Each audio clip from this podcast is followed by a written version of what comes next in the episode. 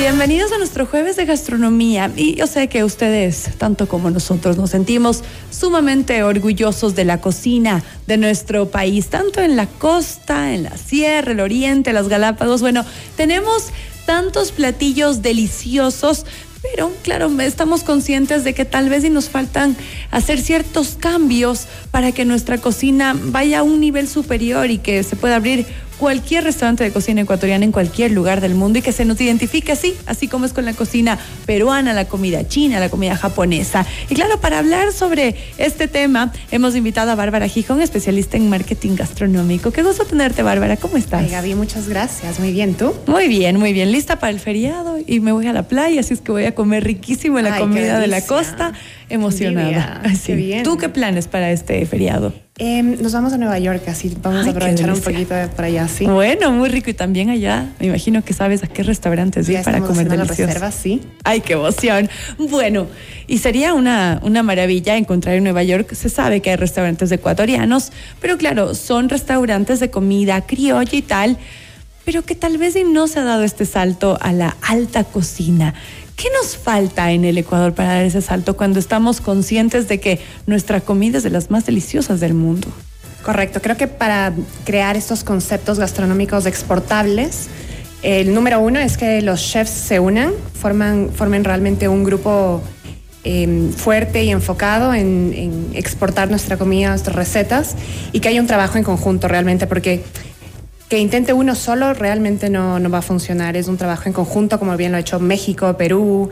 Y bueno, yo lo veo que vamos por ese camino. Veo una unión de estos cocineros importantes tratando de hacer eso. ¿Y crees también que el gobierno tendría que poner su parte, tal vez, y el Ministerio de Turismo para apoyar esta, esta fusión entre diferentes tipos, estilos de cocina de varios chefs para poder exportar nuestra gastronomía. Por supuesto, y de, eh, de hecho el eh, ministro Olsen está invirtiendo un montón de dinero y recursos justamente para hacer esto, está muy involucrado con el tema del turismo gastronómico y creo que de la mano de él vamos a poder llegar a hacer grandes cosas. Qué maravilla. Bueno, entonces, ¿qué saltos se han dado? Porque eh, consideramos que en esta última, tal vez y década, se ha visto un desarrollo muy interesante en la, en la, en la cocina de nuestro país.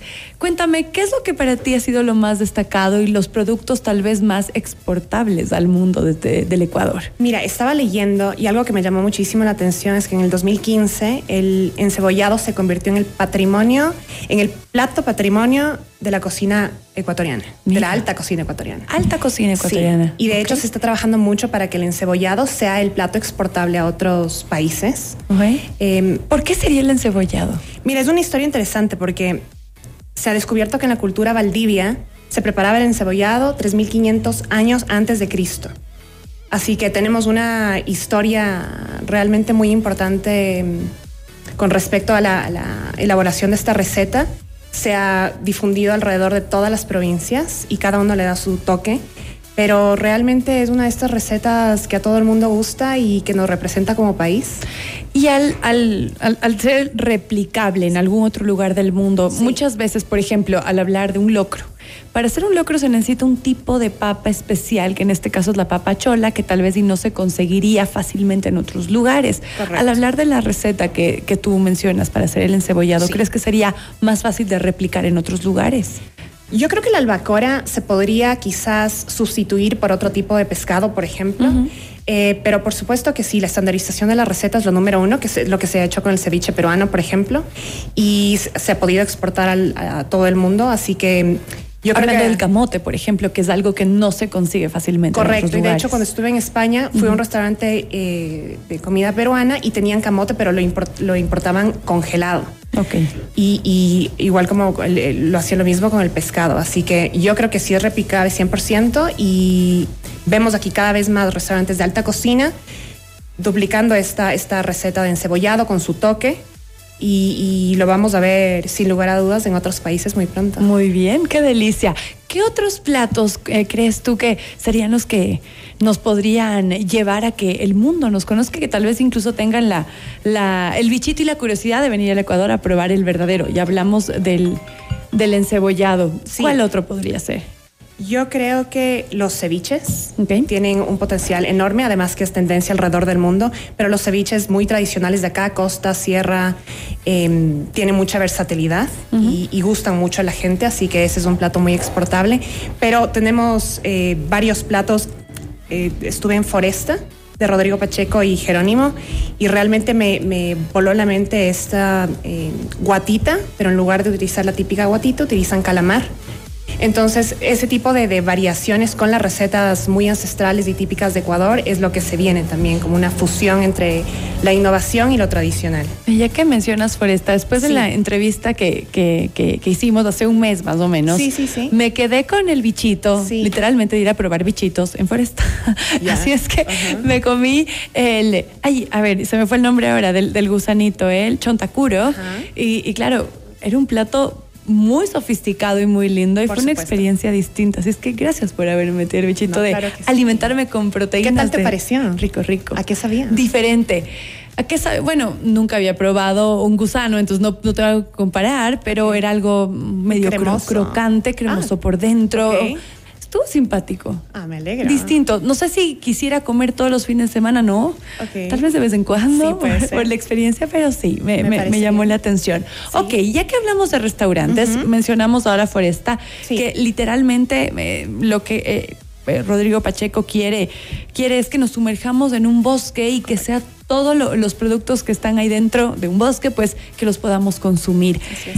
¿Qué otros restaurantes de comida ecuatoriana crees que valdría la pena destacar y que estén dando este aporte para que la alta cocina ecuatoriana pues se vea eh, replicada y se, podamos disfrutarla, ¿no? Yo soy fan de Cire, Eric Dreyer, para mí es un campeón, un ídolo. Em, sacó un nuevo plato para su nueva carta, de hecho en Cumbayá, chicharrón de pulpo con bonitísimas, que me parece una combinación hermosa, además que respeta mucho la tradición de las bonitísimas, no las cambia, no trata de, de reinventar la bonitísima, la sirve como, como debe ser, pero con esta combinación como muy interesante. Eh, por ejemplo, tiene el mote con chicharrón, pero de pato. En Cire. En Ah, no sabía. que Mira, yo, yo lo imaginaba también. como mucho más internacional la gastronomía de allá. Él ¿no? es muy. Tiene de todo. raíces muy francesas, Ajá. porque tiene una escuela francesa, pero sí, está rescatando un montón de productos eh, que quizás no se lo utilizarían de la manera que uno pensaría. Ok, entonces mote con chicharrón, pero el chicharrón De es pato. de pato. Sí. Ajá. Eso es interesante. Además, que le agrega una espuma de tomate de árbol, una crema de aguacate y un gel de agrio. O sea, quiero decir, implica todo este tema de, de dominar las, las técnicas culinarias en otro nivel. Qué espectacular. Sí. Ok, ¿qué otro nos Eh, podrías Urco, contar? Daniel Maldonado. Ajá. eh, un referente impresionante para la cocina ecuatoriana también.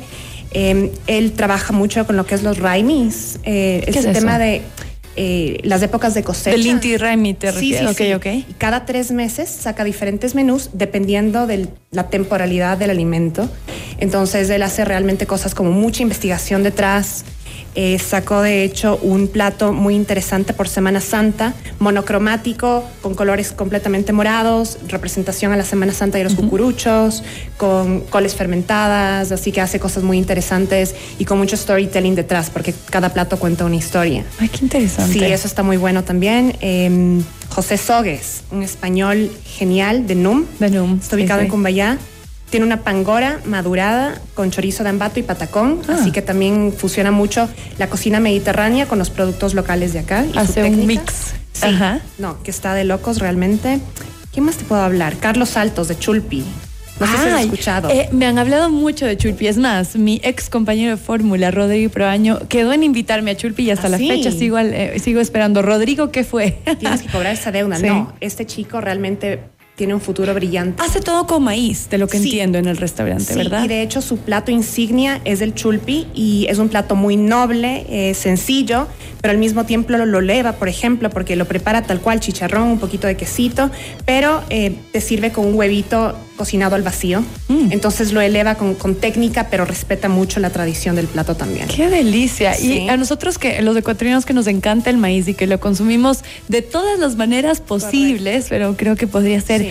una experiencia muy especial. Y sabes que es interesante de él, que él no desperdicia absolutamente nada y de hecho los pelitos de estos que salen del maíz, Sí, sí. también los fríe y los consumes. Ah, qué rico. ¿Ya qué saben los pelitos? Pues son como dulces, Como me imagino, ¿no? un- sí, un crujiente interesante. Ah, qué simpático. Me Sí. encanta eso de que la cocina, de que nada se desperdicie en nuestra cocina. Pues oye, queremos agradecerte muchísimo.